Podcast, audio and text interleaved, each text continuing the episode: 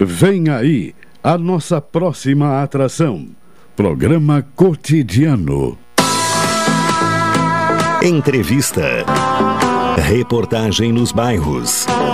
Prestação de serviço. Previsão do tempo. Informações do trânsito. Notícias de Pelotas e da região. Programa Cotidiano. O seu dia a dia em pauta. Apresentação Caldenei Gomes.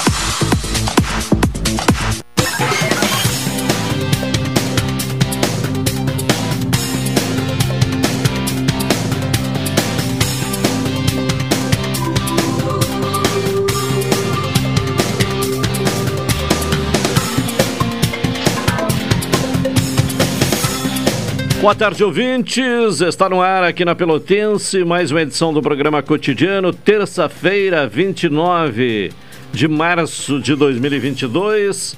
Tempo bom, céu claro, temperatura alta, 30 graus neste momento, é o que informa o Laboratório de Agrometeorologia da Embrapa. 30 graus e 8 décimos, 55% a umidade relativa do ar e a sensação térmica de 33 graus e 6 décimos. Mas esse calor aí tem prazo de validade uh, curto, né? Vamos ter aí uma virada no tempo, inclusive a previsão é que uh, chegue ao Rio Grande do Sul uma onda de frio já a partir de amanhã, mas com uma intensidade maior na quinta e sexta-feira. O cotidiano tem o Elivelton Santos na parte técnica, o Tony Alves na central de gravações. A produção do programa de Carol Quincoses, direção executiva da Rádio Pelotense de Luciana Marcos, direção geral de Paulo Luiz Goss. Lembrando que o ouvinte pode participar do cotidiano com encaminhamento de sugestões de pauta, também eh, trazer questões aqui para o programa através do WhatsApp da Rádio Pelotense, que é o 984 311 620. Falamos em nome de Saúde do Povo. Se você é dos Correios da CE e da Associação de Funcionários da CTMR, adquira um plano, plano melhor idade, com 70% off. Atendimento em todas as especialidades médicas, exames eletro e check-up gratuitos. Pronto atendimento e internação no Hospital da Santa Casa, com tabela de desconto. Ligue agora para o Saúde do Povo, 33 25 0800 ou 33 25 0303. Saúde do Povo, eu tenho e você tem? NET HD TV com Now, ligue 21 23 46 23 ou vá na loja na rua 15 de novembro, 657 e assine já, consulte condições de aquisição. Economia para toda a família no Supermercado Guanabara, Expresso Embaixador, aproximando as pessoas de verdade. Café 35 Coffee Store na Avenida República do Líbano, 286, em Pelotas. Telefone 3028 3535. Doutora Maria Gorete Zago, médica do trabalho, consultório na rua Marechal Deodoro, número 800, sala 401.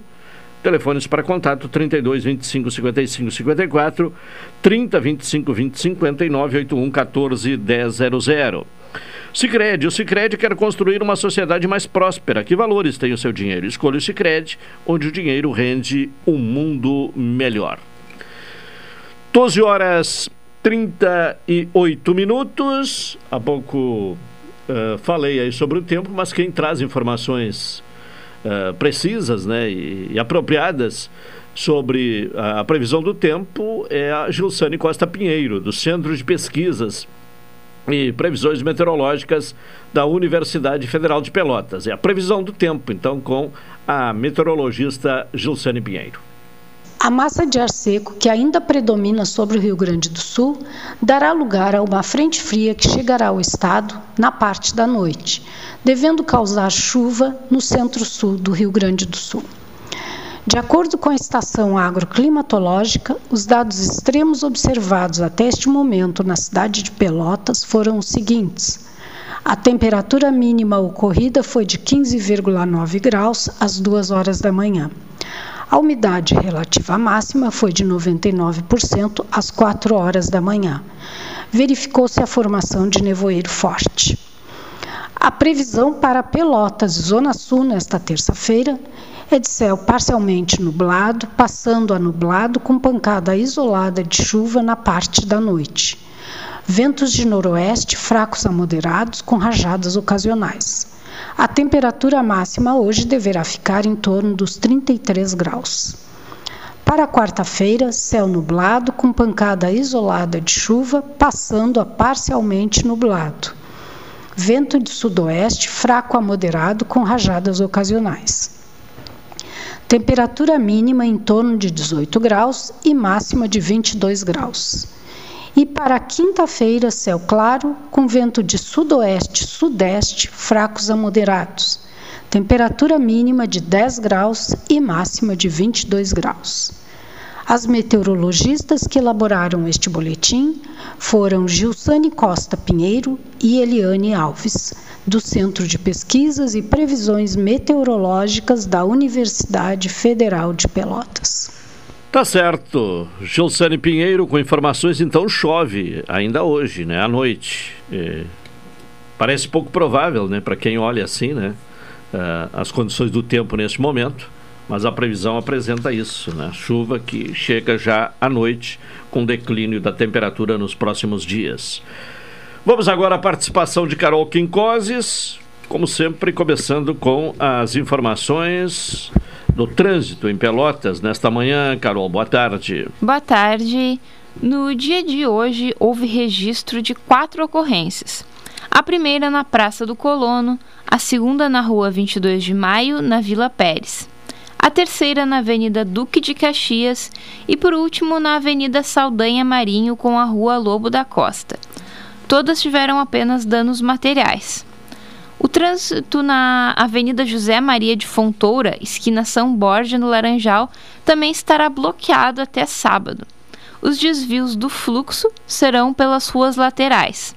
Sentido Praia Avenida Adolfo Fetter, para quem quer sair do balneário, é a rota alternativa pelas, cru... pelas ruas Cruz Alta, Arroio Grande e Triunfo.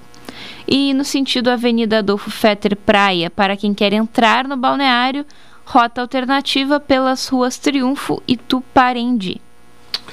Tá bem. É, uma outra informação né, é que idosos que estejam em institutos de longa permanência né, começam a receber a quarta dose da vacina. Significa que são aqueles idosos que estão em. Antes se dizia, né, casa de convivência ou abrigo de idosos, né? É, agora a terminologia correta são institutos, né? São idosos institucionalizados. Carol, então nos traga informações sobre isso. Teve início ontem a aplicação da quarta dose da vacina contra o coronavírus em pessoas com 80 anos ou mais, residentes em instituições de longa permanência para idosos em Pelotas. Durante o dia, 10 institucionalizados de uma instituição localizada no bairro Fragata, que já estavam que já haviam recebido a terceira dose como reforço, foram beneficiados com mais uma aplicada pelas equipes da Secretaria Municipal de Saúde. A nova dose é destinada a idosos a partir de 80 anos que se vacinaram com a terceira há pelo menos quatro meses. A regra foi estabelecida na sexta-feira pela Comissão Intergestores Bipartite e segue as orientações do Ministério da Saúde e da Secretaria Estadual de Saúde. Bom, uma outra informação que também interessa a população é né, a prorrogação do prazo uh, de carteira nacional de habilitação uh, carteiras vencidas em março de 2021. O, o prazo termina no próximo dia 31, Carol. Motoristas com a CNH vencida em março de 2021 têm até a próxima quinta-feira para conduzirem com o documento vencido. A prorrogação foi estabelecida pela Deliberação 227-2021 em decorrência da pandemia e confirmada pela Resolução 864-2021 do Conselho Nacional de Trânsito, CONTRAN, conforme previsto na normativa federal, para fins de fiscalização de trânsito, consideram-se válidas as habilitações vencidas desde 1 de março de 2020 e com vencimento até 31 de dezembro de 2021, até a nova data correspondente para renovação definida nas tabelas. Tá bem, daqui a pouco a Carol retorna com outras informações aqui no programa cotidiano. São 12h44, intervalo, retornaremos na sequência.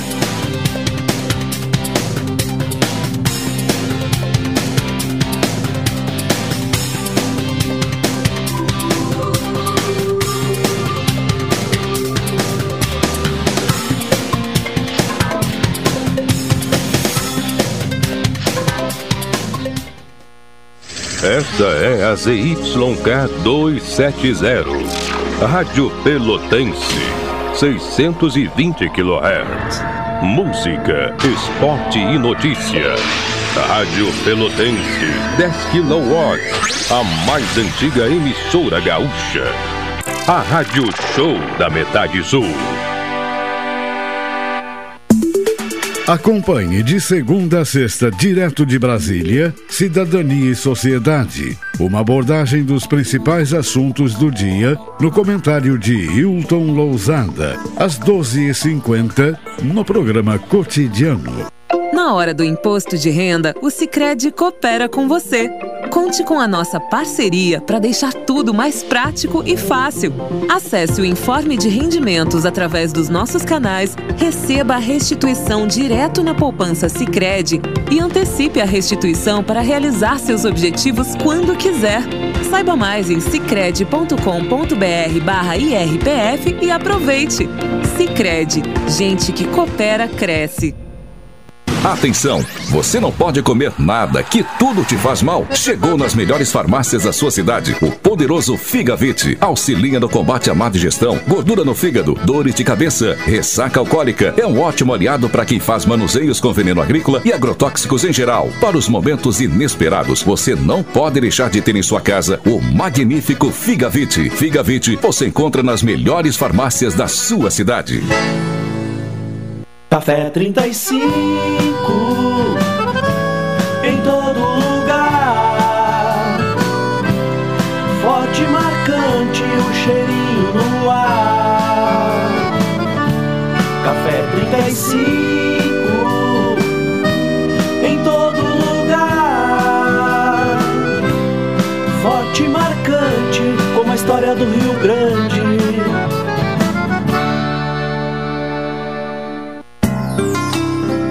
Doutora Maria Goretti, médica do trabalho, realiza exames de admissão, demissão, mudança de função, retorno ao trabalho e laudo PCMSO, Programa de Controle Médico de Saúde Ocupacional. Atendimento nas empresas e no consultório médico, Rua Marechal Deodoro 800, Sala 401, Fone 3225 5554 e 981 14 1000. Seu happy hour agora tem lugar certo. Boteco da Colina. Ambiente familiar e aconchegante com espaço kids e estrutura coberta. Além de um delicioso churrasquinho, petiscos e bebida gelada, o Boteco da Colina tem sempre uma boa música ao vivo. Boteco da Colina, de quinta a sábado das 19 horas à meia-noite. Marcílio Dias 3131, anexo ao Pier 128. Esperamos por você com todos os protocolos de saúde. Vacina é saúde, vacina é proteção. Cuide de quem ama com todo o coração. Vacina é saúde, é sinal de respeito. Vamos lá, criançada!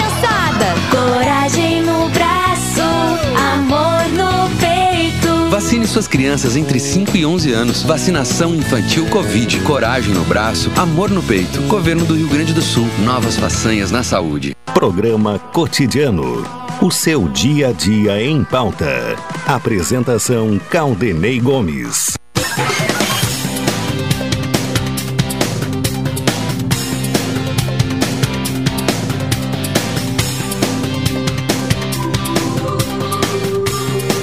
Doze horas e 48 minutos, é o programa cotidiano aqui na Pelotense, nesta terça-feira. Economia para toda a família no supermercado Guanabara. Expresso Embaixador, aproximando as pessoas de verdade.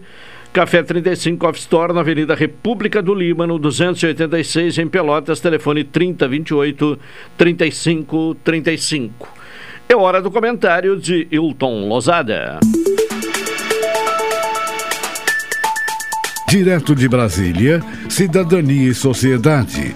Uma abordagem dos principais assuntos do dia no comentário de Hilton Lousada. Hilton, boa tarde. Boa tarde, Caldenei. Boa tarde, ouvintes da Pelotense. Bom, nesta terça-feira começamos por onde? Pela renúncia do governador Eduardo Leite? Trataremos disso, Caldenei. Também. É. são tantos fatos. São tantos fatos, né? Se sobrepõem uns aos outros, né? Mas certamente falaremos sobre o governador Eduardo Leite, como já havíamos tratado ontem, ontem à tarde. Mas, uh, além disso, ontem foi anunciada formalmente a saída do ministro da Educação, Milton Ribeiro. A saída ocorre uma semana após o áudio tornado público pela Folha de São Paulo, dando conta de uma reunião ocorrida entre o ministro da Educação e prefeitos. Naquele áudio, falas não desmentidas do ministro Milton Ribeiro, ela cita uma proximidade com dois pastores que não têm cargo no governo e que atuariam informalmente na busca de recursos do Ministério da Educação. No áudio, o ministro fez referência a uma solicitação vinda do presidente da República. Com a grande repercussão que o caso tomou, o ministro foi obrigado a prestar esclarecimentos. A bancada evangélica informou desde o início que nada tinha a ver com a indicação de Milton Ribeiro para o cargo e colocou a indicação na conta do atual ministro do Supremo Tribunal Federal, André Mendonça. O ministro disse que teve conhecimento de, abre aspas, conversas estranhas, fecha aspas, envolvendo recursos do Ministério, através de uma denúncia anônima, em agosto de 2021, e que teria informado a Controladoria Geral da União esse caso. O Procurador-Geral da República solicitou a autorização ao STF para investigar o ministro da Educação e a ministra Carmen Lúcia autorizou. Durante a semana, as notícias crimes, representações, pedidos de criação de comissão parlamentar mista de inquérito, pedido de impeachment do ministro, convites, convocações, elas foram se sucedendo ao longo dos dias. Na segunda-feira, ontem, apareceram informações dando conta de bíblias contendo a foto do ministro. Ainda ontem, e ele ainda ministro, eh, negou que tivesse conhecimento do fato. A declaração também de um prefeito municipal sobre a cobrança de propina sobre um quilo de ouro feita em um restaurante na presença de outras pessoas, ela precisa ser rigorosamente investigada, principalmente em um governo no qual o presidente diz não haver corrupção. Por tudo isso, a forma como se dá a liberação hoje dos recursos no Ministério da Educação, ela merece a cada dia que passa uma apuração rigorosa. E o negócio não para por aí. A, a briga pela indicação ao Ministério da Educação, ela continua grande, dentro do Centrão. Os progressistas que detêm a presidência do FNDE querem o cargo. O PL, partido do presidente, que detém a diretoria de ações educacionais, que é o cargo. O ministro que saiu indicou o secretário executivo, que permanece à frente do ministério temporariamente. A bancada evangélica, que ainda sofre desgaste com essa crise, ela também quer o cargo. Então isso vai render muito ainda nos próximos dias. E um outro anúncio, Caldenei ouvintes, é, foi a indicação de Adriano Pires como novo presidente da Petrobras em eh, substituição ao general Silva e Luna, atual presidente. Sabe-se por enquanto que Adriano Pires não vê com bons olhos a modificação da política de preço da empresa, considerando adequada a manutenção da paridade do preço com aquele que é praticado pelo mercado internacional. Uh, Adriano Pires já chegou a defender a privatização da empresa e atualmente defende uma política temporária de subsídios ao diesel e ao gás de cozinha. O encerramento do pregão no final da tarde de hoje na Bolsa de Valores vai dar a, avaliação do mercado, a indicação de Adriano Pires como novo presidente da Petrobras. Essa indicação ainda precisa passar pelo Conselho da Petrobras, cuja próxima reunião será no dia 13 de abril. É bom lembrar, como já falamos aqui, acho que há duas semanas atrás, que os preços praticados pela Petrobras ainda estão defasados e nada indica que não venha outro aumento por aí. E em relação ao nosso governador, Caldenei, é, falamos ontem aqui sobre a expectativa em relação à entrevista coletiva que ele daria ontem no início da tarde. Então essa entrevista coletiva que foi concedida pelo governador ontem foi bem recebida em Brasília em primeiro lugar, porque houve a confirmação da permanência no PSDB, um importante partido na construção da terceira via. A manifestação inicial de Eduardo Leite, é, inclusive fazendo menção à família, reiterou o compromisso com as raízes políticas. A prefeita de Pelotas, Paulo Mascarenhas, ao lado do governador, é outro indicativo de manutenção da rota. Eduardo Leite surpreendeu, é, como no, naquele romance histórico escrito por Giuseppe Tomasi de Lampedusa, O Gato Pardo, que foi transformado em filme nos anos 60. Eduardo Leite mudou, não mudando. Ele mudou de estratégia, mas não mudou de partido e também não mudou de objetivo. Pelo que se ouve aqui em Brasília há algum tempo, existe a expectativa que Eduardo Leite ocupe efetivamente o posto de candidato pelo PSDB, porque isso facilitaria o diálogo entre os partidos, coisa que João Dória não consegue construir. Eu acompanhei a fala de Eduardo Leite e pessoalmente eu identifiquei aquilo que acredito ser o tom da presidencialidade que ele vai adotar daqui para frente, não esquecendo, evidentemente, o histórico político do governador.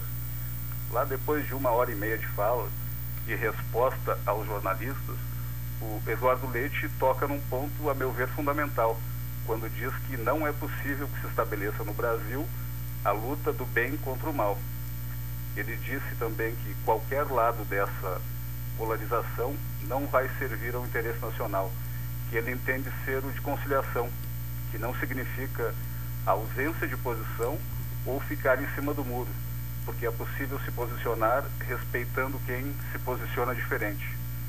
Uma outra afirmativa que ele utilizou, que eu acho que merece registro, é que se usou a pandemia como um momento para aprofundar a divisão e que ele olha para os bolsonaristas e para os petistas e para os lulistas tentando entender o que os motiva e não simplesmente contrariando as suas motivações ou atacando as suas posições, pois acha que é preciso entender o que faz de um bolsonarista um bolsonarista, quais são os sentimentos que estão sendo ali apresentados, como vê do outro lado os lulistas, não os vendo como um mal a ser exterminado.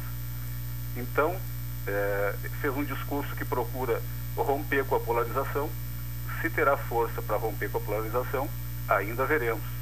Então, certamente, João Dória, que já tem problemas que se acumulam um dia após o outro, terá que lidar com a chegada de Eduardo Leite, que sem dúvida já está pronto para o jogo. Então, essa foi a minha leitura da fala do, do governador Eduardo Leite ontem. Tá bem. Tá certo, então, uh, Hilton. Até amanhã. Até amanhã, Caldanei. Boa tarde, boa tarde aos ouvintes da Pelotense. Tá bem, Hilton Lozada, com seu comentário aqui no programa cotidiano. Hoje, dia 29, e também na quarta-feira, não, na quinta, dia 31. É, hoje 29, na quinta-feira, dia 31. Os servidores da segurança pública vão paralisar suas atividades em defesa da reposição salarial.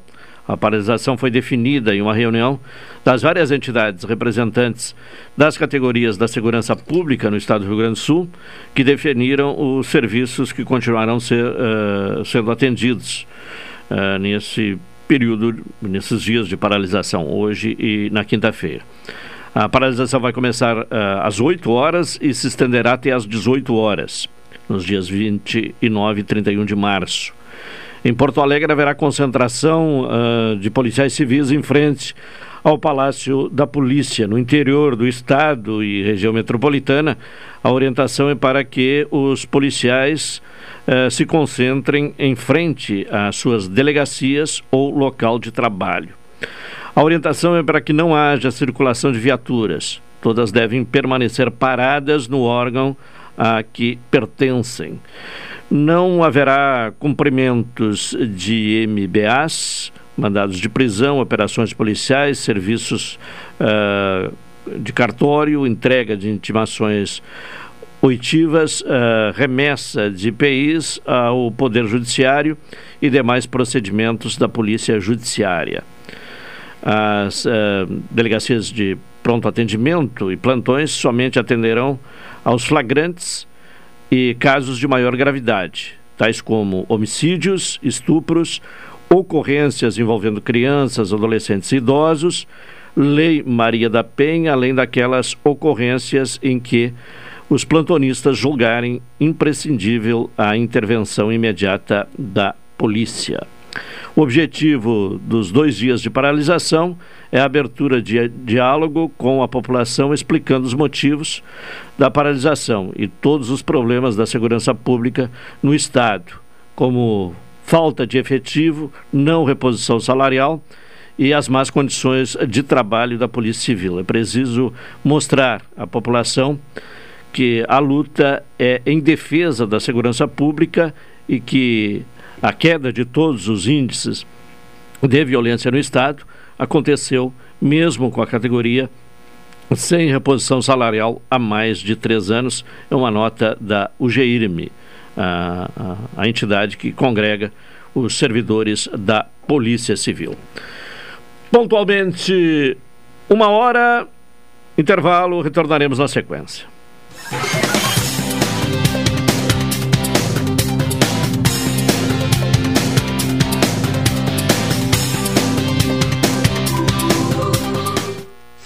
Esta é a ZYK 270, Rádio Pelotense, 620 kHz.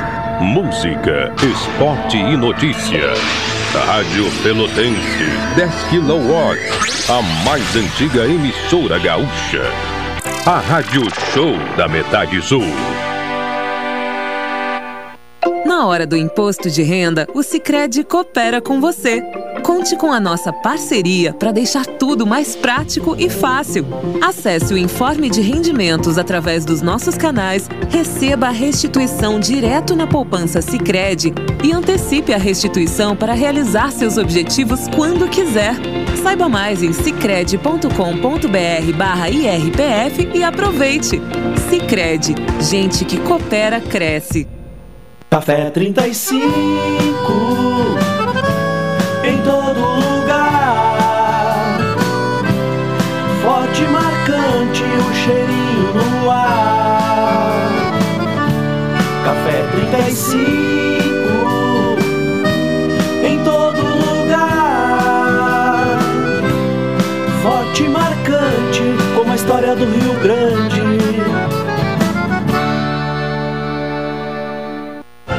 Expresso Embaixador. Novos horários de ônibus para Pelotas, Rio Grande, Porto Alegre e Piratini. Informações no Instagram, arroba Expresso Embaixador ou no site www.expressoembaixador.com.br. Durante a pandemia, o serviço de bordo cortesia está suspenso para a segurança dos passageiros. O transporte de pessoas com necessidades especiais com passe livre valerá na modalidade direto. Os horários estão sujeitos a alterações e o tempo de duração de viagem está sujeito às condições da estrada.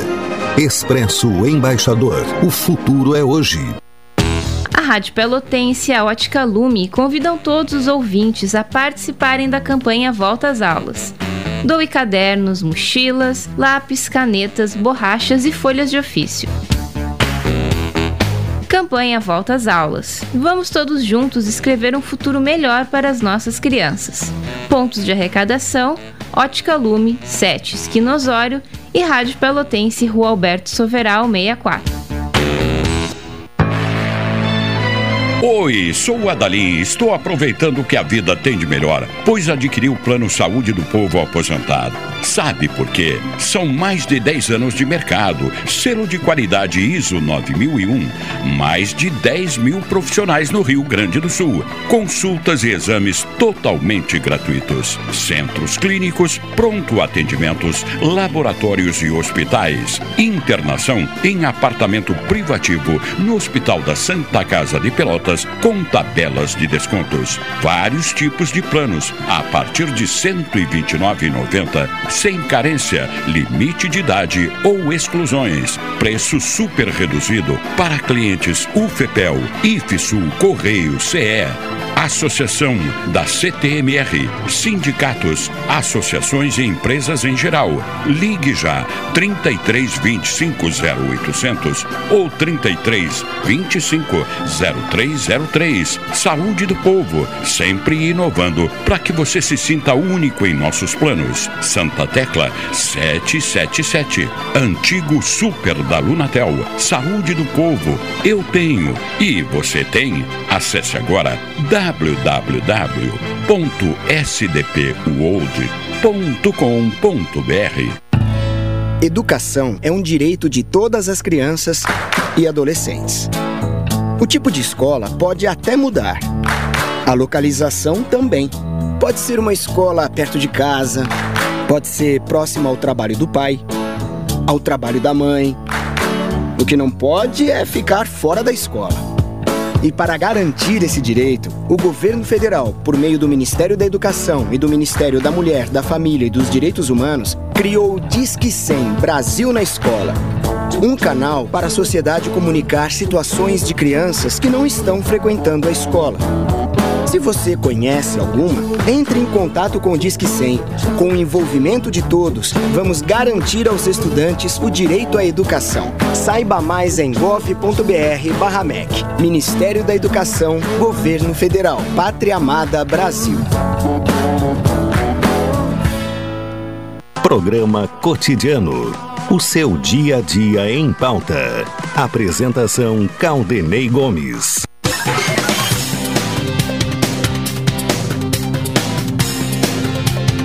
Uma hora seis minutos, o programa cotidiano, economia para toda a família no Supermercado Guarabara, Expressa Embaixador, aproximando as pessoas de verdade. E Café 35 Off Store, na Avenida República do Líbano, 286, em Pelotas. Telefone 30 28 35 35. Já presente uh, ao programa de hoje, o professor Marcelo Dutra. Boa tarde. Boa tarde, Claudinei, Carol, ouvintes, tudo bem? Tudo bem. E começamos aí por esta questão aí da renúncia confirmada ontem, anunciada ontem, do governador Eduardo Leite. Qual a leitura Olha, que eu Marcelo acho, Dutra faz Eu desse? acho que é possível fazer muitas leituras, mas elas vão além do discurso bonito de despedida. É, eu acho que, na verdade, assim, a gente precisa fazer uma reflexão quanto às ações né, do, do então prefeito Eduardo Leite, em que o diálogo não era lá muito fácil e depois como governador Eduardo Leite em que as proposições de vendas e vendas estatais elas não passaram pelo diálogo. Aliás nos foi retirado a- o direito de consulta pública né? É, ficou a coisa assim amarrada dentro da ideia de que se os deputados foram eleitos e eles estão ali para representar o povo a discussão o debate a respeito da venda ou não das estatais ela deveria ficar restrita ou limitada ao debate e à discussão dentro do parlamento.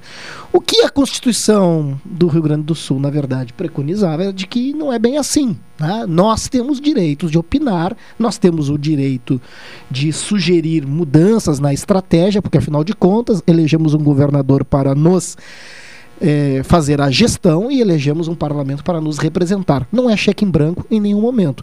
Então acho que essa é, vamos dizer assim, algo que foge um pouco do discurso.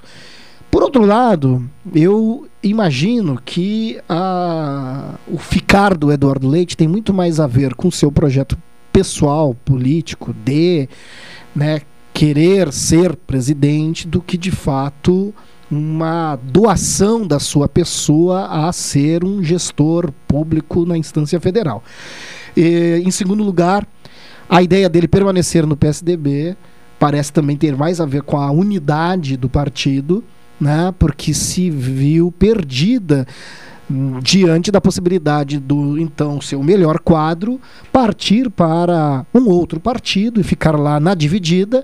Os aqui que permanecerem não sabendo se vão, se não vão, e os que ficam ficando num partido um pouco capenga. Então, é, ele sair talvez significasse ah, o desmoronamento do PSDB na região sul, né? E a gente vê que a nossa então agora prefeita Paula, ela decide a não concorrer né, ao governo do estado. Não sei quem poderá ser o candidato, a gente aposta em alguns nomes, mas alguns nomes que eu acho que mais, é, mais têm a intenção de ser prefeitos do que ser governador. De qualquer maneira, né, não sei até onde alcança esta decisão do Eduardo de permanecer ao PSDB, porque vai depender de derrubar o Dória, que foi escolhido por uma maioria, né? Então, foi um processo democrático dentro do PSDB, de escolha, de preferência, de opção pelo Dória, uma decisão que deveria ser respeitada, né? E ele sair diz por aí que não sai, ou seja, para ele de fato sair ou ser convencido, ou terá de ser dado um golpe no Dória na convenção que define né, a convenção final que define o nome, e aí retirar o Dória para o Eduardo Leite poder ser o candidato. Me parece estranho, né? Dentro de, um, de uma proposição de democracia, de um partido que se diz democrático, trabalhar de uma forma a retirar um escolhido democraticamente para colocar, impor um outro nome para assim talvez ter mais sucesso ali na frente. O, o, governador citou muito ontem essa negociação que há com o PMDB, com outros partidos, né? E por aí, né? Com, com, é. com essa outra possibilidade, né? É, é, abre-se, no entender dele, a, a condição de pelo menos ser um pretendente ao, ao cargo de, de candidato à é, presidência. Sim. E, e, aí tem uma outra, um outro. E não detalhe. seria uma forma de, de driblar a questão da das prévias, do resultado das prévias. É, mas como se o candidato atual é o Dória e ele ficando no PSDB, como é que ele pode ser ele um candidato pelo PSDB, né? Trocaram de partido, ele disse que já não vai. Se ele vai ser o candidato da majoritária do PSDB para ser então né, levado ao posto de presidente. Olha, eu não, eu não, consigo ver uma outra forma a não ser derrubando o Dória. Mas é, tem, tem, um, tem, um, tem um detalhe assim interessante nisso, né, é que há uma tentativa de colar no Eduardo e em outros candidatos todos aqueles que ou não estão no círculo do Bolsonaro ou não estão no círculo do Lula de dizer que são da terceira via. Então, ó, qualquer outra coisa que não sejam essas duas é uma terceira via. Isso não é de um todo verdade. Tá? Porque se a gente pensar, qualquer um dos outros que estão aí se propondo a ser terceira via, eles já estiveram em algum momento muito próximos ou inclusive colados a qualquer uma desses, a qualquer um desses polos. Né? Então nós vamos ter o Moro, que já fez parte do governo Bolsonaro, nós vamos ter o Ciro, né? o PDT já esteve muitas vezes junto e caminha junto, está na mesma luta é, do PT, né, em diferentes assuntos, inclusive compartilhando praticamente do mesmo espectro ideológico, né? O mesmo, mas muito crítico do, mas muito do, crítico, do, do lulismo, por, como dizem do é tudo bem, PT, mas né? talvez aí na sua tentativa de é, vamos dizer assim, ser visto como uma opção de terceira via. O fato de que ou criticar Lula ou criticar Bolsonaro não faz de ti uma terceira opção, uma terceira via. Não, uma terceira via de verdade nós não temos. Uma terceira via de verdade seria algo que de realmente não representasse absolutamente nada né, dos projetos apresentados, seja por um, seja por outro, que fosse um projeto novo de país. Aliás, no, no momento em que nós estamos, que fosse de fato um projeto de país. Nós não temos na mesa um projeto de país nem pelos candidatos dos polos e nem pelos pretendentes né, que postulam a terceira via. Nós não temos um projeto mesmo de país. O que nós temos né, são brigas, disputas, discussões, dedo na cara, acusações, mas agora um projeto de, de país, uma proposta, né, nós não temos. Mesmo que eu entenda que neste momento nós só temos um destes polos que é capaz de garantir um caminho de transição mais tranquila para um próximo governo melhor estabelecido, melhor organizado, né, dentro de um, de, um, de um processo em que a gente possa fazer melhores escolhas. E aí, para finalizar, né, eu acho que já foi o sonho né, do, uh, da, da, grande cabeça né, dentro do PSDB, que é o Fernando Henrique, eu acho que já foi, né, na, na cabeça do cacique Fernando Henrique, já foi o sonho dele de levar o Eduardo Leite ao, ao, ao posto, à posição que hoje está o Alckmin. Ah, eu acho que já houve esse movimento. Se eu não me engano, naquele almoço que Lula e é, Fernando Henrique fizeram lá em maio de 2021, né, ali começou um processo de aproximação e construção e acho que a, vamos dizer assim, a receita daquele bolo o ingrediente para a receita daquele bolo, o ingrediente era o Eduardo Leite. Mas talvez o Eduardo Leite não estivesse ainda bem convencido disso, talvez os seus quadros mais próximos tiver, tenham o convencido do contrário. O fato é que né, este, esta aproximação aconteceu, este casamento rolou, mas não rolou, talvez, como planejado. Então, o Alckmin acabou assumindo essa posição. E como eu vejo o Alckmin, eu vejo o Alckmin como uma pessoa que até apresentou o Dória à política, né? Uma pessoa que vem da direita, que vem do mundo empresarial, que hoje está no PSB, que vai participar do governo Lula se eleito e que vai participar desse processo de transição para depois tentar ser um candidato dentro dessa nova fase de governo daqui a quatro anos. Tá bem, daqui a pouco voltamos aí com o professor eh, Marcelo Dutra. Agora vamos à participação do Rubens, o Rubens Silva e as informações policiais. Aliás, policiais não, policiais é com o Juliano Silva, né? As informações, esse Silva aqui fala fala do, do, do, do esporte. Então, Rubens Silva e as informações do esporte. Alô, Rubens, boa tarde. Boa tarde, Caldenei Gomes e ouvintes do cotidiano.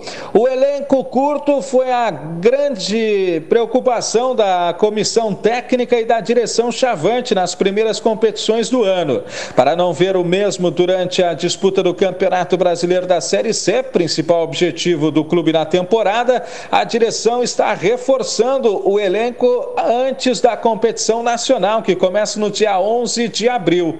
Os jogadores Lucas Marzini Mazetti e Nicolas do Internacional estão acertados com o Chavante por empréstimo e sem custos até o fim de 2022. Hoje, o elenco do Brasil volta aos treinamentos, já pensando exclusivamente na Série C. De acordo com o vice-futebol Arthur Lanes, todo o grupo estará presente, até mesmo os jogadores que ainda não renovaram o contrato que termina no dia 10. São os casos do lateral esquerdo Henrique Ávila, dos volantes Luiz Menezes e Juan e do dos atacantes Paulo Vitor e Bruno Paulo. Sobre as renovações, Lanes disse que seguem conversando. Apenas o caso de Bruno Paulo é diferente. O dirigente afirmou que uma reunião com a comissão técnica definirá a permanência ou não do atleta. Jarro está muito perto de ser oficializado como novo reforço do Pelotas. O atacante de 28 anos já treina na Boca do Lobo e tem acerto encaminhado com a direção Áureo Cerulha para integrar o elenco dirigido por Antônio Piccoli. Natural de Pedro Osório, o jogador disputou o gauchão pelo Guarani de Bagé e depende apenas da aprovação nos exames médicos para a conclusão de todas as pendências burocráticas que ainda impedem o anúncio. A comissão técnica comandada por Piccoli já entrou na fase final de preparação da equipe azul e ouro para a disputa do acesso. No próximo domingo, dia 13, o Pelotas enfrenta o São Gabriel às 15 horas em amistoso na Boca do Lobo. Os ingressos custam 20 reais, 10 a meia entrada para idosos e estudantes e o acesso será pelo portão 1. Este deve ser o último teste antes da estreia na segundona, que ainda não tem data e horários definidos, mas acontecerá será no fim de semana, dos dias 9 e 10 de abril, contra o São Paulo de Rio Grande, no estádio da Avenida. A seleção brasileira vai enfrentar nesta terça-feira a Bolívia e o efeito de jogar 3.600 metros acima do nível do mar em La Paz. A partida é válida pela 18ª e última rodada das eliminatórias sul-americanas para a Copa do Mundo e começa às 20h30 no estádio Hernando Siles. Classificada antecipadamente desde a 13ª rodada, a seleção é líder isolada da competição com 42 pontos, 4 de distância da Argentina e ainda está invicta após 16 partidas. Se vencer a Bolívia em La Paz, o Brasil vai estabelecer novo recorde de pontos na história das eliminatórias no atual formato, ultrapassando os 43 pontos feitos pela Argentina na campanha para a Copa de 2022. Além disso, a equipe comandada por Tite tenta ampliar a maior série invicta da competição. São 33 jogos sem derrota. A seleção irá a campo com uma escalação bem diferente em relação ao jogo anterior. Tite vai promover sete mudanças no time titular. Felipe Coutinho e Richardson assumem as vagas de Vini Júnior e Neymar, que estão suspensos. Daniel Alves, Éder Militão, Alex Telles, Fabinho e Bruno Guimarães também entram na equipe. Assim, o Brasil deve atuar logo mais com Alisson, Daniel Alves, Marquinhos, Éder Militão e Alex Telles, Fabinho, Bruno Guimarães e Lucas Paquetá, Felipe Coutinho, Richardson e Anthony. A última rodada das eliminatórias terá todos os jogos às 20 horas e 30 minutos. Além do duelo entre Bolívia e Brasil, a bola rola para Venezuela e Colômbia, a seleção chilena encara o Uruguai, o Equador vai enfrentar a Argentina e a seleção peruana vai encarar o Paraguai. Já estão classificadas para a Copa do Mundo: Brasil 42 pontos, Argentina 38, Equador e Uruguai empatados com 25 pontos. Resta uma vaga na repescagem. Na briga estão as seleções do Peru em quinto lugar com 21 pontos, a Colômbia em sexto com 20 e o Paraguai em sétimo lugar, somando 19 pontos. As seleções eliminadas até aqui na competição: a Bolívia com 15 pontos e a Venezuela, lanterna, com apenas 10 pontos. Com os destaques dos esportes, falou Rubens Silva. Abraço, Caldenei. Está bem, Rubens Silva com informações do esporte. 1h20, intervalo. Retornaremos na sequência.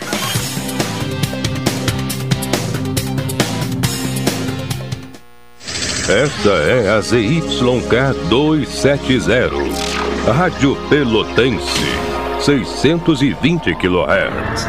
Música, esporte e notícia. Rádio Pelotense, 10 kW, a mais antiga emissora gaúcha. A Rádio Show da Metade Sul. Dicas para combater o Aedes aegypti. O lixo de casa pode acumular água e favorecer o crescimento do Aedes aegypti. Por isso é importante fechar bem os sacos plásticos e colocar o lixo na rua apenas nos dias de coleta pelo caminhão do lixo. Além disso, deve-se evitar o acúmulo de material de construção, pneus e outros objetos no quintal, pois eles também podem acumular água e abrigar as larvas do mosquito. Rádio Pelotense 620 AM. Todo mundo ouve no combate ao Aedes aegypti. Oi, sou o Adalim. Estou aproveitando o que a vida tem de melhor, pois adquiri o Plano Saúde do Povo Aposentado. Sabe por quê? São mais de 10 anos de mercado, selo de qualidade ISO 9001, mais de 10 mil profissionais no Rio Grande do Sul, consultas e exames totalmente gratuitos, centros clínicos, pronto atendimentos, laboratórios e hospitais, internação em apartamento privativo no Hospital da Santa Casa de Pelotas com tabelas de descontos. Vários tipos de planos a partir de R$ 129,90, sem carência, limite de idade ou exclusões. Preço super reduzido para clientes UFEPEL, IFSUL, Correio, CE. Associação da CTMR, sindicatos, associações e empresas em geral. Ligue já 33 25 0800 ou 33 25 0303. Saúde do povo, sempre inovando para que você se sinta único em nossos planos. Santa Tecla 777. Antigo Super da Lunatel. Saúde do povo, eu tenho e você tem. Acesse agora www.sdpworld.com.br. Programa Cotidiano. O seu dia a dia em pauta. Apresentação Caldenei Gomes. Uma e 23 é o cotidiano. Se você é dos Correios da CE e da Associação de Funcionários da CTMR, adquira um plano, o plano Melhor Idade, com 70% off. Atendimento em todas as especialidades médicas, exames eletro e check-up gratuitos, pronto atendimento e internação no Hospital da Santa Casa com tabela de desconto. Ligue agora para o Saúde do Povo, 33 25 0800 ou 33 25 0303. Saúde do Povo, eu tenho e você tem. Doutora Maria Gorete Zago, médica do trabalho na rua Marechal Deodoro, número 800, sala 401, telefones para contato 32 25 55 54, 30 25 20 50 e 981 14 100. O Sicredi quer construir uma sociedade mais próspera. Que valores tem o seu dinheiro? Escolha o Sicredi, onde o dinheiro rende um mundo melhor. Uh, Carol, o município realiza um mutirão de combate ao mosquito Aedes uh, neste sábado. A prefeitura confirmou ontem um caso de dengue clássica, o primeiro do ano em Pelotas, relativo a uma mulher de 44 anos, residente do bairro Centro. Ainda não se sabe se a infecção foi contraída na cidade ou em outro município, pois a paciente esteve em outros locais durante o período de incubação da doença. Fato que está sendo analisado a Vigilância Ambiental da Secretaria Municipal de Saúde está realizando a pesquisa vetorial especial na área central e no Porto. Localidades onde já foram identificados cinco focos do Aedes albopictus e um do Aedes aegypti, mosquitos transmissores da dengue, do zika vírus e da chikungunya, visando combater o vetor. No sábado, o município realiza mutirão de prevenção e orientação no bairro Simões Lopes. Desde o início desse ano, de acordo com dados da Vigilância Ambiental da Secretaria, foram identificados 128 focos do mosquito Aedes na cidade, sendo 120, 108 do Aedes aegypti em espaços públicos e especialmente em residências, o que representa 70% dos focos. Em 2021, foram encontrados 88 pontos durante o ano inteiro. Chama atenção, né, professor? Só neste ano, 128. Ano passado, o ano inteiro. 88 focos de mosquito. Aumentou muito, é, né? É, então talvez os cuidados aí, né? Esses cuidados que a gente sempre procura divulgar né, de vasos de flor, acúmulo de água, né? Depósitos de água, pneus. Quer dizer, talvez a sujeira tenha aumentado. Né? Apesar que esse mosquito gosta de água limpa, né? É, mas, mas, então, é, mas é água parada. É água parada, é ela água não parada. necessariamente é suja, É. né? Ela, a- o acúmulo. Mas aquela água que não é trocada por dias acaba permitindo, né? É. Sendo um ambiente propício. É, exatamente. Mas é que às vezes assim, uma água que ela vai. é, Uma água da chuva que acumula, né? E fica preservada durante um tempo ali. É, sem estar suja, suja, suja, ela acaba servindo, né, como um posto e a multiplicação é muito rápida. Por isso a preocupação com pneus, né? Com garrafas. com pneus, é, com lixo vasos, acumulado, né? ela, ela é, dizer, toda oportunidade que a gente tiver de fazer ali aquela limpeza básica e evitar, né, a- aquele acúmulo de lixo em via pública é importante. Bom, professor, uma outra questão aí que repercute, né, é a queda do ministro eh, da Educação na semana passada, né, há exatamente uma semana, né, eh, estourou aquela bomba, né, da- do, É. da- do- do áudio, né, que foi eh, divulgado pela Folha de São Paulo, atribuído ao ministro Milton Ribeiro. Uma semana depois, não tinha Claro, como resistir à claro, fritura, não né? Tinha, não tinha como. Na prática, que se pode dizer é que era inevitável a queda do ministro, né, insustentável, particularmente neste ano eleitoral e tão próximo né, eh, da apresentação oficial, então, do atual presidente como um candidato. Na semana, né? né? Então, na semana. Aí, e- e não, não tem como. Claro, é, usou-se de uma outra estratégia que é bastante antiga, mas que funciona bem, que neste mesmo momento em que o ministro da Educação, né, ligado à bancada evangélica, que é né, um pastor, que tem então todo um braço religioso que parece acompanhar este governo, por incrível que pareça, mas eh, foi utilizado ali uma estratégia que foi a de também demitir o presidente da Petrobras. Né? Então acaba que o, a imprensa, as notícias, os jornais, as rádios, né, a TV começa a dar uma atenção também muito particular a essa demissão Se divide. do, do diretor. É, É, acaba dando uma É, atenção é. para, né, porque pode vir a, a- a da ser Petrobras, inclusive, com maior repercussão, né? É, Até porque a do ministro acaba, se esperava. acaba. né? É, a do ministro já estava assim, ministro vamos dizer assim, celebrado, porque a coisa já é. tinha, já, já estava por acontecer, né?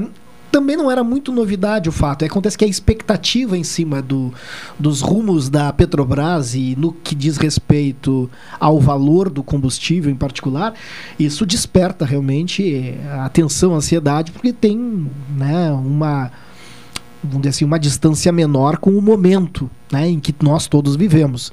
E, por outro lado, também demonstra o quanto a educação é pouco valorizada, né, porque nós éramos para estar muito mais atentos ao fato de que um ministro da educação faz lá ou que ele deixa de fazer, e principalmente quando ele faz alguma coisa errada. Quer dizer, isso deveria ter sido uma queda imediata né, na, no momento em que surgiram aqueles áudios, né, porque eles eram absolutamente. Tanto que eles não foram nem negados pelo ministro. Sim, em momento nenhum negou, né? Ah, e o que esperar desta mudança na Petrobras? Olha, espera-se na prática muito pouco, porque um, o fato de a gente poder demitir ou colocar né, o conselho um novo é porque nós somos os sócios majoritários. Mas a Petrobras ela não é uma autarquia pública.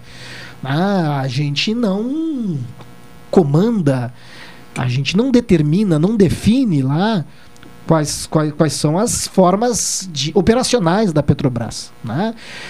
É, ali no governo Temer foi definido a dolarização, o que em tempos de calmaria funciona, mas em tempos de instabilidade e desvalorização fortíssima da nossa moeda em relação ao dólar, não cai muito bem. E se isso combinado com a alta do petróleo, muito pior. Então, não vejo uma outra forma é, de mudança nos rumos dos valores dos combustíveis, a não ser que a gente consiga amenizar né, o cenário político para criar estabilidade econômica e desta forma valorizarmos a nossa moeda frente ao dólar. Para com isso, no momento em que o dólar tiver alguma queda, temos a questão da guerra, mas quando o dólar combinar de um menor valor o barril com uma economia mais estável por conta de uma valorização da moeda, aí acredito que a gente vai ter algum reflexo positivo no, no combustível. Mas se o presidente é A, B, C ou D, eu acho que isso tanto tão pouco interessa porque o conselho é formado dos partícipes federais, no caso o Brasil, sócio majoritário, e todos os outros sócios privados. E nesta relação, ninguém quer perder dinheiro. É uma empresa. Sim. Bom, nós temos aqui um contato, cara, para tratar de uma outra questão. Uh, tem circulado aí e repercutido uh, vídeos né, com brigas uh, nas escolas, em duas escolas. Os vídeos que mais circularam aí eh, são em duas escolas, no Colégio Municipal Pelotense e no Instituto de Educação Assis Brasil. E até para tratar um pouco da, da, da, visão, né, medidas que estão sendo tomadas e também né, das causas eh, desta violência que aparece na, nas escolas, né? Contato com Dora Domingues, que é coordenadora da seccional do Conselho eh, de Ensino Religioso, CONER, também coordenadora do Comitê Municipal de Diversidade Religiosa e da Pastoral uh, da Educação, né? Uh, da Pastoral de Educação da Arquidiocese de Pelotas. Dora Domingues, boa tarde. Boa tarde, boa tarde. É um prazer poder estar participando nesse momento do programa. Bom, de que forma tem repercutido, é, especialmente no, no, Conselho de Ensino Religioso e, e das demais entidades é, nas, das quais a senhora participa, inclusive da, da Pastoral de Educação, é, esses episódios de violência, de brigas, né, entre alunos nas escolas? Olha, uh, queria dizer aos senhores, aos nossos ouvintes também, que é lamentável o que estamos vivendo dentro das escolas nesse período pós-pandemia. Mas que nós analisamos como algo assim que tem afligido todos os sistemas educacionais, não só o sistema estadual, porque aí é uma escola estadual e uma escola municipal, mas também outras escolas que nós temos notícia de que os ânimos estão muito acirrados. Naturalmente que a gente vê, é, analisa que o momento que o mundo está vivendo, né, como todos os dias vendo uma guerra na Ucrânia com a Rússia, ah, essa questão de tanta conflito e de falta de diálogo, ah, às vezes parece que nos justifica a, as nossas ansiedades dos jovens, porque eles estão vivendo um momento muito difícil. Mas ao mesmo tempo nos questiona o que, que está faltando em nós educadores, e aqui eu falo como educadora, eu sou professora, é, que me aposentei há pouco tempo, há três anos apenas, e trabalhei 44 anos na educação e continuo hoje como voluntária coordenando os conselhos que foram citados agora no momento.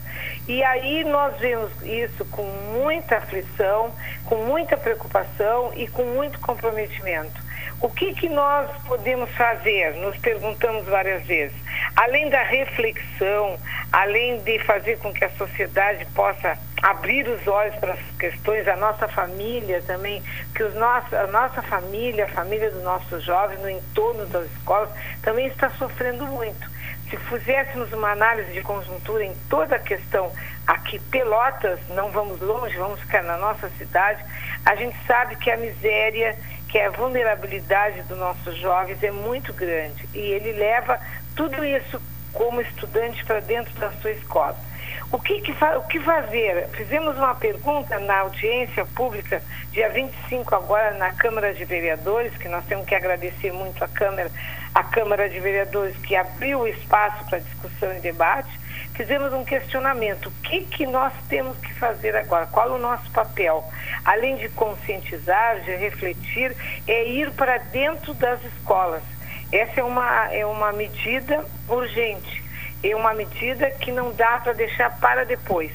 E como é que nós vamos fazer indo para dentro das escolas? Colaborando com a gestão daquela escola, procurando fazer palestras, debates, círculos de paz, porque eh, a comunidade conhece que tem uma metodologia muito importante que é de trabalhar círculos de paz. O município de Pelotas trabalha muito bem essa questão com os seus professores e o Estado está começando agora a, um pouco a, a, descobrir essa importância de trabalhar círculos de paz, porque assim a gente vai chegar ao estudante, para não culpá-lo, né? Porque parece um pouco que às vezes nós transferimos para o nosso aluno a culpa de tudo. É, ele é rebelde, ele é uma pessoa que não atende, é indisciplinado, mas cada um carrega uma história e uma história bem difícil. Pode é, professor, inclusive esse tempo que o, o, o, aluno ficou fora da escola, de certa forma, pode ser também um elemento que contribua para essa violência?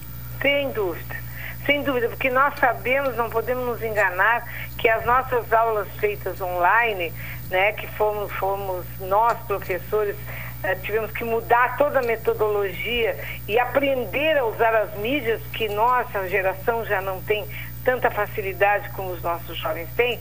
E aí nós temos que reconhecer que não foram boas aulas e que nós não estávamos com eles. É diferente uma aula à distância do que uma aula dentro da sala de aula com o espaço físico, o corpo físico e a nossa nosso carinho, o nosso entendimento, o nosso diálogo certamente esse período foi um dos responsáveis para essa explosão que hoje a gente está vendo na escola todos os dias. Porque assim como vocês viram, os senhores viram, dois vídeos de escola, está acontecendo em escolas pequenas, menores, também alunos que estão assim uh, perturbados, vamos dizer a palavra, não estão conseguindo engrenar na questão das regras, porque toda escola tem um, um, conjunto de regras e disciplina que é preciso atender. Foi muito tempo longe, mas isso era esperado. Nós já sabíamos que no retorno não ia ser muito fácil. O que nós não podemos é perder tempo, digamos assim. Sim. É o momento agora de ficar atento a tudo isso e prever projetos pedagógicos que possam sanar essa, essa dificuldade, não culpando o aluno nem o professor. O professor é outra vítima de tudo isso, né? Porque o professor tem salários que são, uh, não lhe garantem a sobrevivência, o professor é exigido, de certa maneira, uh, para cumprir tarefas, mas nem sempre ele é, como se diz, contemplado nas suas necessidades básicas de sobrevivência. Então, esse professor que está adoecido e o nosso aluno está sofrido é, o, é, digamos assim, a meta que nós temos. Eu estou falando aqui como coordenadora de um conselho que trabalha com várias tradições religiosas, é um conselho de diálogo interreligioso, onde nós temos presente Liga Espírita, nós temos a Umbanda, evangélicos, Igreja Católica, eh, anglicanos, que estão sempre empenhados nesses projetos importantes. Sim, professor. questão- pois não. Eh, Está aqui também no estúdio o, o professor Marcelo Dutra, que é da área da educação. Quer eh, fazer algum questionamento a respeito e a sua reflexão sobre esse tema? Primeiro dizer parabéns por encarar esse desafio, professora, eh, de representar conselhos e estar tão próximo assim, né, da educação eh, de, de uma, de uma formação básica, né, de uma formação né, inicial. Eu, eu, sou professor da, no- na Universidade Federal do Rio Grande. Nós ainda não retomamos ao remoto. Isso deve acontecer em 25 de abril. O presencial? Isso, é. É. Nós, nós, eh, nós- até então a gente ficou preso ao, ao remoto e a gente deve voltar ao presencial em 25 de abril. E aí uma coisa interessante é que a gente também está esperando algumas dificuldades e justamente nessa questão das regras, né? É, tem até um texto que eu enviei agora, deve sair divulgado no zero hora desse, desse domingo, que é justamente, só que levado à questão da preservação, mas esse despertar da academia e é o despertar que eu vejo tanto dentro da universidade como nos colégios, nas escolas, que eh, as coisas vão além daquele conteúdo programado para a sala de aula. O colégio muito mais do que só dar aula, né? Tem tem todo um ensinamento. Eu sou um ex-aluno do Colégio Pelotense e de um tempo em que as regras, né, a disciplina no Pelotense eh, era parece aparentemente muito mais rígida, muito maior do que hoje em dia. Minha irmã, que tem 20 anos de diferença, ela foi estudar depois e a gente já notou que já não era mais o mesmo, né? Eu acho que um pouco houve a flexibilização, né, por parte das escolas e por outro lado, eh, tem esse amontoado de coisas que neste momento estão sendo carregados e carregados e sobrecarregando né, os nossos jovens, os professores, os profissionais do ensino, onde joga tudo para dentro de uma escola, dentro de uma universidade e a gente vê espetáculos tristes como esse que a gente vem presenciando. É, é, exatamente, professor. E, e eu acredito que vai acontecer também na academia, porque eu, por exemplo, tenho netos que estão esperando ansiosamente o retorno para as universidades, estão na universidade e que se queixam um pouco assim do que está por vir. É. Porque nós estamos é, é, é, o que está por vir, porque nós estamos sentindo a nível mundial, né? É, é uma análise que a gente não pode fugir de fazer, porque a sociedade como um todo ela está ah, dentro de um conflito, né? Quando se fala em guerra, é, já a palavra guerra já traz para nós o sentido disso tudo. E no nosso tempo, pelo menos no meu tempo, queria dizer-lhe que eu tenho 73 anos, e por isso que eu digo que eu trabalhei 44 anos, porque eu trabalhei até os 70 anos, mas a, a minha mente, a, a, a minha, como se diz, a minha meta sempre foi de viver o máximo possível perto dos jovens, porque eles nos dão um ensinamento maravilhoso. Mas a gente acaba fazendo esse, esse contraste, essa comparação. Havia regras demais, havia muita rigidez. Hoje a regra é de menos, muita flexibilidade. É. E aí a gente tem que achar o meio termo. E este meio termo é o desafio. Mas hoje, para chegar a esse meio termo, a gente tem que investir na cultura da paz. Eu lembro-me bem quando era estudante, lá do tempo do, da escola normal, que eu sou da escola normal, depois eu fiz faculdade, pós-graduação e fui cada vez, como se diz, melhorando o meu conhecimento, mas eu só fui me tornar um profissional melhor na medida que trabalhei com meus alunos. Afinal, quem me ensinou mais nessa vida foram eles do que eu possa ter ensinado alguma coisa. Eu aprendi muito com eles, com as experiências de vida com eles. E aí eu observo que hoje tu não pode exigir isso ou aquilo sem dar uma dosagem de afeto, de cura, de gratidão, de solidariedade, de fraternidade, porque bater de frente não vai conseguir. É preciso poder acolher este jovem. E aí quando eu falo em acolher, eu estou falando no- na reciprocidade de entender o que ele está vivendo, o que está passando.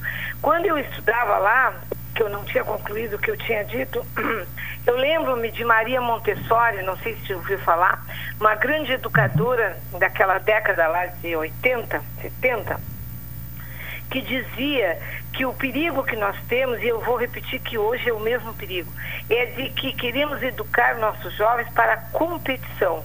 E a competição é o princípio maior para a guerra. Quando tu ensina a competir, tu está preparando para guerrear.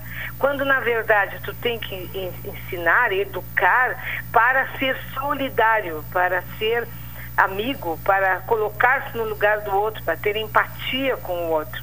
E aí é que eu vejo, com, com apesar do, dos anos que já vivi, com bons olhos essas novas metodologias, uh, ressaltando a cultura da paz, ressaltando o amor ao próximo, porque sempre que fizermos uma atitude dessa, nós só teremos a ganhar.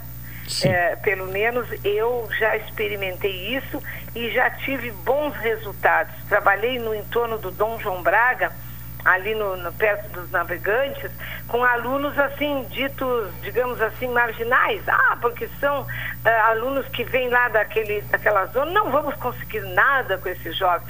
Ao contrário, acho que conseguimos mais com eles ali do que às vezes com outros alunos da escola formal, uh, privada, porque ele precisa é aplicar a eles uma metodologia com amor com solidariedade. Eu não quero ser piegas aqui, é, é de verdade, é, é olhar para eles e encarar. Claro que não é, não é fácil, é muito difícil. É mais difícil do que, é, por exemplo, digitar mil regras e botar todo mundo sentado e não deixar ninguém falar. Sim. Mas Bom, é, é, mais difícil. Claro. E, é, Nós temos também é aqui, professora, é a, a, produtora, que é a Carol, não sei se quer fazer algum questionamento, que é jovem, estudante, tem alguma questão a respeito desse assunto ou não?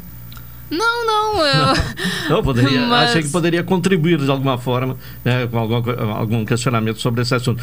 Bom, uh, professora, para finalizar a nossa conversa, o que, é que, está sendo feito de forma objetiva? Eu sei que hoje pela manhã, inclusive, havia, uh, estava prevista, creio que tenha sido realizada, uma reunião na Secretaria de Assistência Social. O que, é que está sendo uh, programado assim de forma objetiva para o enfrentamento desta situação?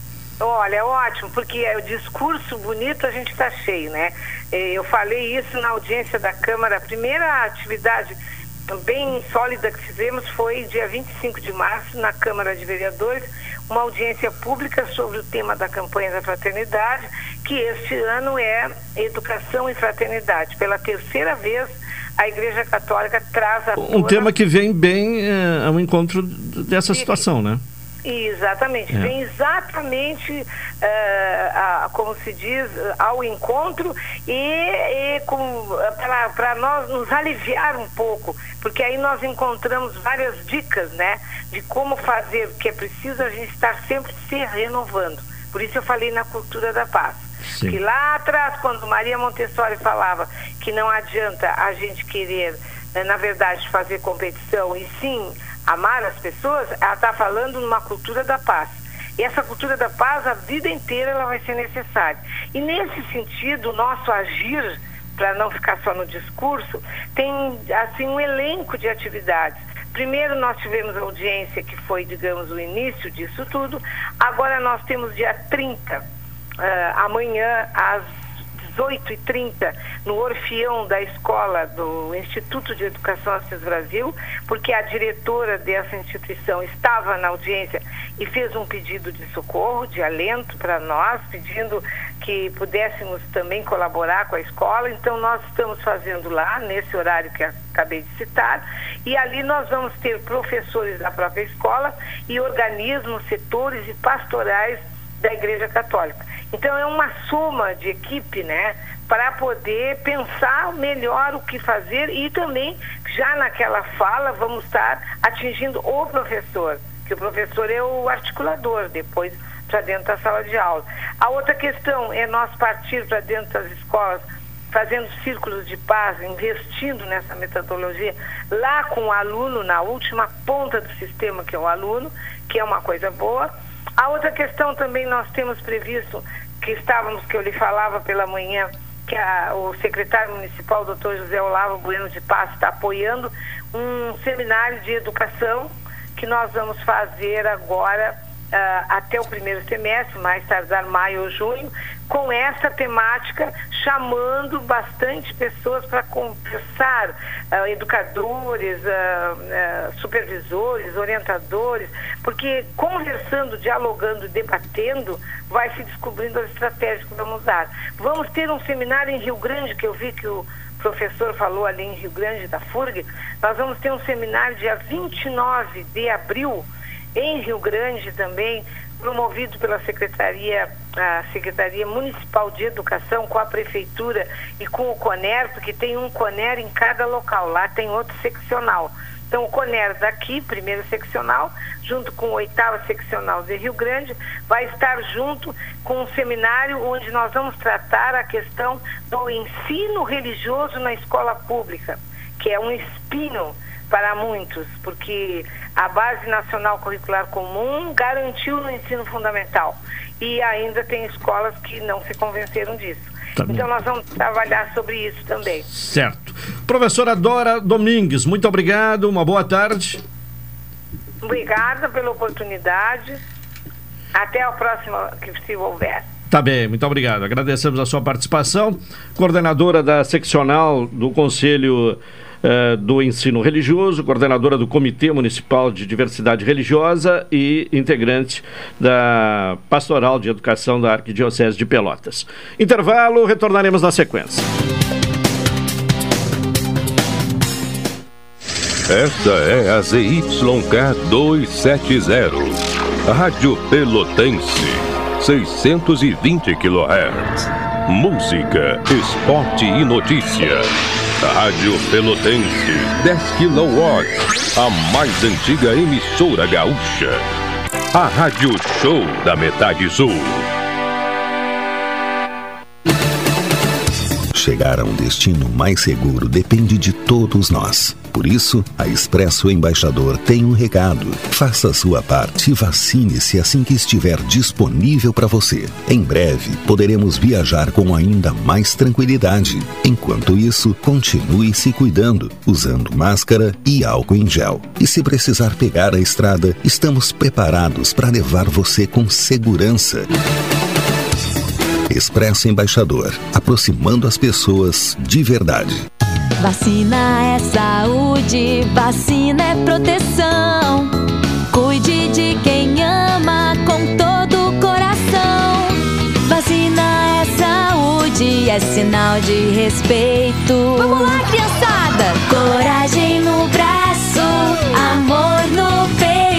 Vacine suas crianças entre 5 e 11 anos. Vacinação infantil Covid. Coragem no braço, amor no peito. Governo do Rio Grande do Sul. Novas façanhas na saúde. Café 35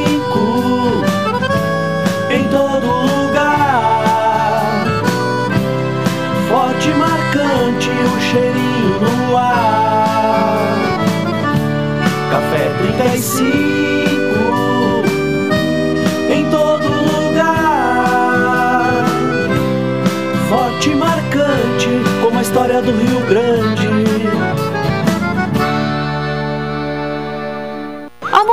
Nossas férias vão ser em Paris ou Roma? Lindona, a gente não tá com essa grana toda, né? Olha a conta de luz como tá cara. Ah, que isso, amor. Com o financiamento de energia solar do Sicredi, a gente vai economizar tanto na conta de luz que vai dar sim. Quando você acredita, a gente acredita junto. Conheça o nosso financiamento de energia solar com taxas justas e atendimento próximo. Sicredi, gente que coopera, cresce. Contrato de crédito exige bom planejamento. Verifique se o crédito cabe no seu orçamento. Oi, sou o Adalim. Estou aproveitando o que a vida tem de melhor, pois adquiri o plano saúde do povo aposentado. Sabe por quê? São mais de 10 anos de mercado, selo de qualidade ISO 9001, mais de 10 mil profissionais no Rio Grande do Sul, consultas e exames totalmente gratuitos, centros clínicos, pronto atendimentos, laboratórios e hospitais, internação em apartamento privativo no Hospital da Santa Casa de Pelotas ofertas com tabelas de descontos. Vários tipos de planos a partir de R$ 129,90, sem carência, limite de idade ou exclusões. Preço super reduzido para clientes UFEPEL, IFSUL, Correio, CE. Associação da CTMR, sindicatos, associações e empresas em geral. Ligue já 33 25 0800 ou 33 25 0303. Saúde do povo, sempre inovando para que você se sinta único em nossos planos. Santa Tecla 777. Antigo Super da Lunatel. Saúde do povo, eu tenho e você tem. Acesse agora www.sdpworld.com.br. Programa Cotidiano. O seu dia a dia em pauta.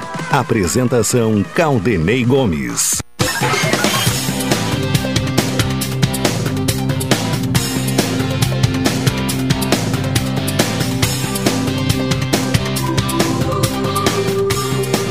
Uma hora cinquenta e quatro minutos, o programa cotidiano, NET HDTV com Naulig 2120 34623 ou vá na loja na rua 15 de novembro 657 e assine já. Expresso Embaixador, aproximando as pessoas de verdade e economia para toda a família no supermercado Guanabara. Bom, teve uma audiência pública para tratar de uma questão que até falamos aqui na semana passada, que é a, mudança na legislação né, sobre a, a, pesca de arrasto né, eh, de arrasto, que eh, uma portaria hum, federal permite, né, altera as regras, altera o que havia sido proposto numa lei eh, estadual. Então teve esta audiência pública eh, e vamos ouvir um áudio aqui do deputado Zé Nunes, do Partido dos Trabalhadores, que ele fala exatamente sobre a audiência e sobre esta preocupação, né, sobre este tema que tanto interessa aos uh, pescadores uh, das colônias de pescadores. A nossa reunião da Frente Parlamentar da Pesca contou com a participação de mais de 70 pessoas representando as entidades dos pescadores, representando as colônias de pescadores, sindicatos, as federações, os fóruns da Lagoa dos Patos, Fórum do Litoral Norte e também eh, universidades como a FURG, a Oceana, eh, a Procuradoria eh, do Estado do Rio Grande do Sul, o Ministério Público Federal, enfim, nós tivemos uma audiência com vereadores, é, prefeituras, enfim, muito representativa, eu diria. Né? E, é, obviamente, né, tiramos alguns encaminhamentos importantes na defesa da lei da pesca do Estado do Rio Grande do Sul, especialmente contra essa portaria 634 é, de 21 de março de 2022, que trata da volta né, da pesca de arrasto na costa é, do Estado do Rio Grande do Sul. Nós teremos então uma ação que será uma ação de mobilização dos pescadores. Uh, estamos definindo uh, quais uh, as atividades que faremos. Nós teremos sim uma mobilização forte nos próximos dias.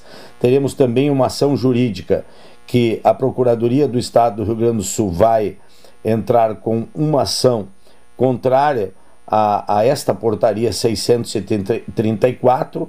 Faremos também, juntamente com a bancada gaúcha, um movimento muito forte né, junto ao Supremo Tribunal Federal na defesa da lei da pesca do Estado do Rio Grande do Sul contra né, a, a iniciativa eh, de declarar inconstitucional a nossa legislação e também teremos né, um, um, projeto de decreto legislativo que foi protocolado pelo deputado Fontana, eh, que está tramitando na Câmara Federal. Vamos trabalhar junto com os deputados federais para que este projeto ande da maneira mais rápida possível. Nós eh, contamos com a presença de vários deputados federais, deputado Pompeu de Matos, eh, deputado Marcon, deputado Elvino Bongás, deputado Fontana, também gabinetes dos nossos senadores. Enfim, foi uma reunião muito produtiva e que certamente resultará né, em, em, em, em iniciativas muito, muito fortes no sentido de preservar a nossa Lei Gaúcha da Pesca e contrariar e buscar a suspensão dos efeitos da portaria 634 de 2022. Aí está a manifestação do deputado Zé Nunes, professor Marcelo Dutra, uh, tem acompanhado essa questão, qual a sua opinião? Bom, é, ano passado eu escrevi um texto é, que foi publicado no Zero Hora, lá quando foi liberado, né, vamos dizer assim, foi dado uma, foi dado ali uma, né, um, um ganho de causa para né, uma solicitação ao Supremo Tribunal Federal com relação à nossa legislação gaúcha que, que visa proteger os nossos recursos naturais, impedindo então que a prática destrutiva da pesca de arrasto no nosso litoral. O, o juiz do Supremo Tribunal Federal, o ministro Luiz Marques, é, acolheu, né, deu uma liminar a prática começou a ser, e depois, logo em seguida, isso é, foi suspenso, né? Nós ficamos com a nossa com a nossa legislação resguardada, mas agora saiu esta portaria liberando né, essa prática e, aliás, com alguns critérios né, adicionados que, é, vamos dizer, de alguma maneira, tentam dizer que é uma prática sustentável, uma pesca de arrasto sustentável.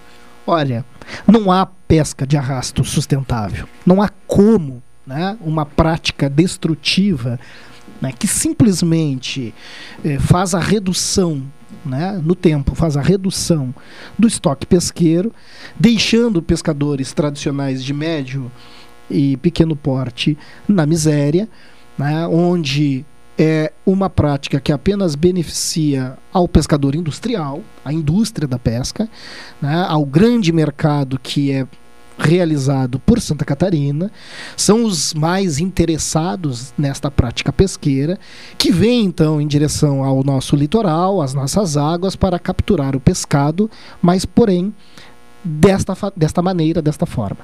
Então há é, de se combater esta portaria concedida né, pelo Ministério. Né, há de se combater é, esta prática é, atrasada, pré-histórica, né, que nos leva à redução significativa dos recursos, além de destruir outras coisas. Né? Quer dizer, a gente é, extermina espécies, a gente decompõe o ambiente, a gente então prejudica a qualidade né, do nosso litoral e, além disso, cria aí uma, um caos social enorme. Quando em 2018, e a FURG teve até uma participação importante, né, criou-se uma legislação para a gente evitar que a pesca de arrasto se reproduzisse no litoral, é, a, a, os, os pescadores que entenderam e colaboraram e ajudaram, eles perceberam que esta prática é uma prática que é, é, destrói e que ela não pode ser mais utilizada. E quando a legislação então gaúcha finalmente foi, vamos dizer assim, colocada no ar, né, passou a valer, é, estudos de colegas lá do Instituto de Oceanografia da FURG já começaram a mostrar que a gente houve um, uma situação de melhora. Né? Melhora porque não destruindo o ambiente, tem um aumento no estoque do pescado e isso quer dizer que é mais oferta de peixe para todo mundo, desde que este todo mundo né, pesque de uma forma adequada. Né? Então, é, a gente precisa proteger a legislação gaúcha e evitar ao máximo que essa portaria continue porque isso será um grande dano ambiental e, obviamente, com reflexos sociais muito ruins. Professor, obrigado e até terça. Eu que agradeço. Estamos encerrando a edição de hoje do programa cotidiano. Retornaremos amanhã às 12 horas e 30 minutos. Vem aí o Cláudio Silva com a Super Tarde. Uma boa tarde a todos. Até amanhã.